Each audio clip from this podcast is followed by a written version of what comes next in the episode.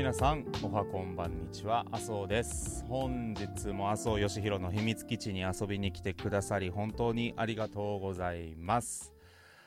ポッドキャストでお聞きの方はね、まあ、僕の服装は見えないかと思いますの思いますがいきなり甘噛みするっていうねもう噛むのが、うんまあ、日常茶飯事になりつつありますね。ライブ配信だと被らないんだけど収録だとめっちゃ噛むっていうね。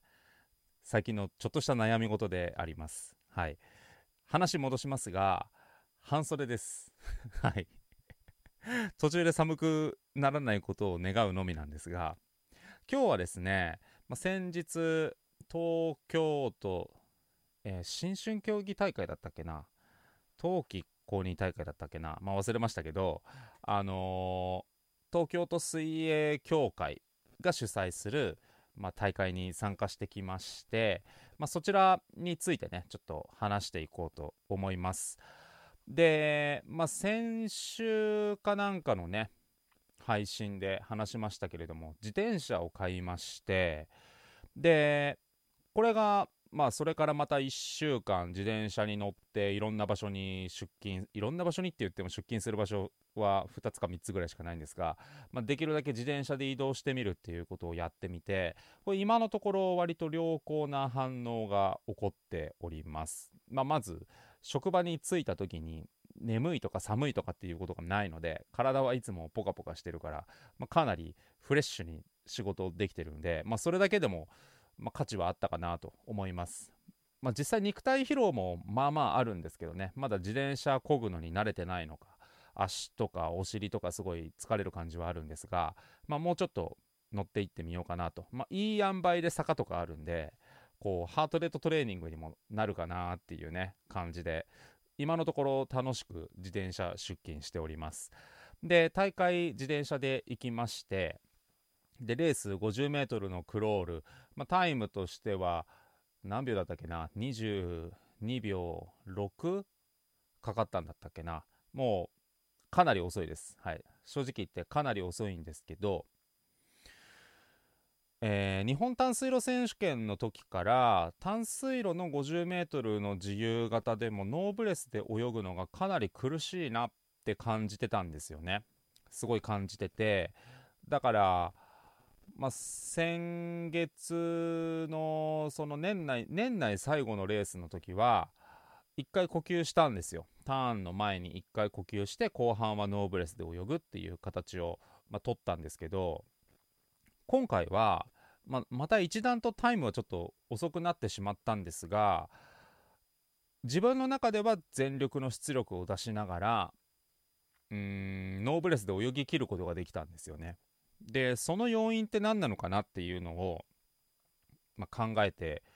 いたんですけれども、まあ、一番要素として大きいのはもちろんその一つだけじゃないですよもっと他にもあるかなと思うんですけど一番要素として大きいのはドラッグソックスを履いて潜水をやる練習をほとんど毎回水中練習をやるたんびにやり始めるようになったからかなっていうふうに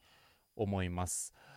で、まあ、ドラッグソックスを買った経緯といたしましては、ケレブ・ドレセル選手ですね、アメリカの、まあ、今、多分世界で一番 50m のクロール速く泳げる人が、まあ、そのドラッグソックスっていう、まあ、要は、まあ、キック蹴っても全く前に進まなくなってしまうアイテムを使って潜水の練習をねやっているでそれがその 100m のレースとかをやってる時でも最後の 15m ぐらいノーブレスで泳ぎきるんでドレセル選手は。それにその練習が、まあ、ものすごいプラスの要素をもたらしてるんじゃないかっていうのを特番でやってたっていうのを見て、まあ、若干ミーハー要素で出してドラッグソックスを買ってみたんですよ。でドラッグソックスも大きさというか強度が 2, 2つあって高強度のものと、まあ、低強度のもの。で高強度と低強度の差なんですけどちょっとポッドキャストで音声で聞いてる人は、ま画像がないから分かんないかもしれないんですがドラッグソックスってこういうものなんですよね。このネット状になってるものの足首のところにこうチューブが通っててで足この中に入れて進もうとするたびにこのネットが絡みまくって前に進みにくくなるっていうやつなんですけどこれ強度低い方なんですよね。で強度低い方は長さが3 0センチだそうです、まあ、僕の足のサイズがま26センチ前後、まあ、ちょっとちっちゃいぐらいなのでまあ結構余るっちゃ余るんですよね。で高強度の方とどっちにしようか迷ったんですけどいきなり高強度を買ってあまりにきつすぎるとやる気なくしそうだから あの軽い方から買ったんですよ。で結論から言うとこの軽い方でもかなり、まあ、負荷はあって今練習単数路で練習やるときは 25m4 回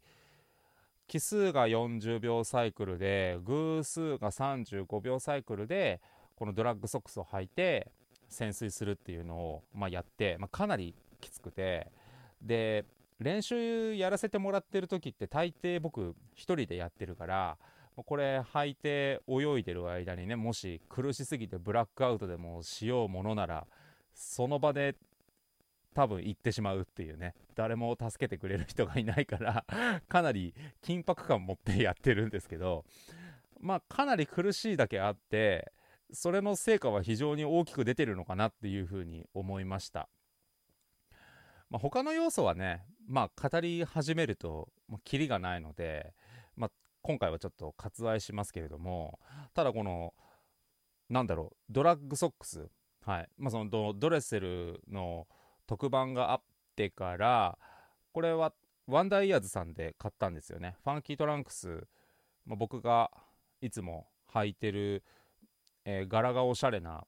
水着オーストラリア産の水着があるんですけどそこを卸してるワンダーイヤーズ今井亮介さんっていうねあの、元日本代表選手の、まあ、今でもえー、社会人選手権とかに出て、まあ、バリバリやられてる、まあ、九州のね、あの方なんですが、えー、そちらの方から、ま、取り寄せましてで僕が買った時にもうラスト1着みたいな感じだったんで、まあ、同じこと考えてる人はたくさんいるんだろうなっていう感じだったんですが結構ドラッグソックス個人的にはおすすめです。はい。まあただ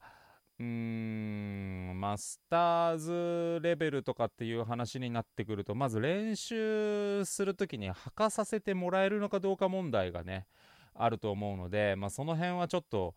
うーんプールの方によくルールを確認してからねあの購入してもらうようにしていただきたいんですけれども個人的にはかなり息こらえられるようになってきたので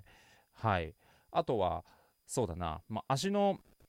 甲とか足の裏とかに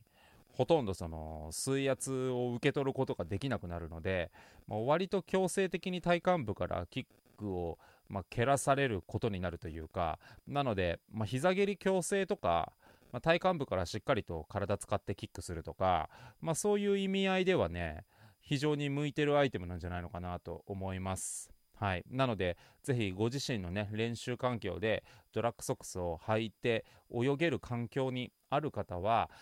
ちょっと試してみてはいかがでしょうか。ただし、潜水やるときは息こらえすぎて意識ぶっ飛ばないように本当に気をつけてください。はい、それだけはもうマジで危ないので、はい、気をつけていただければと思います。というわけで、えー、今回は、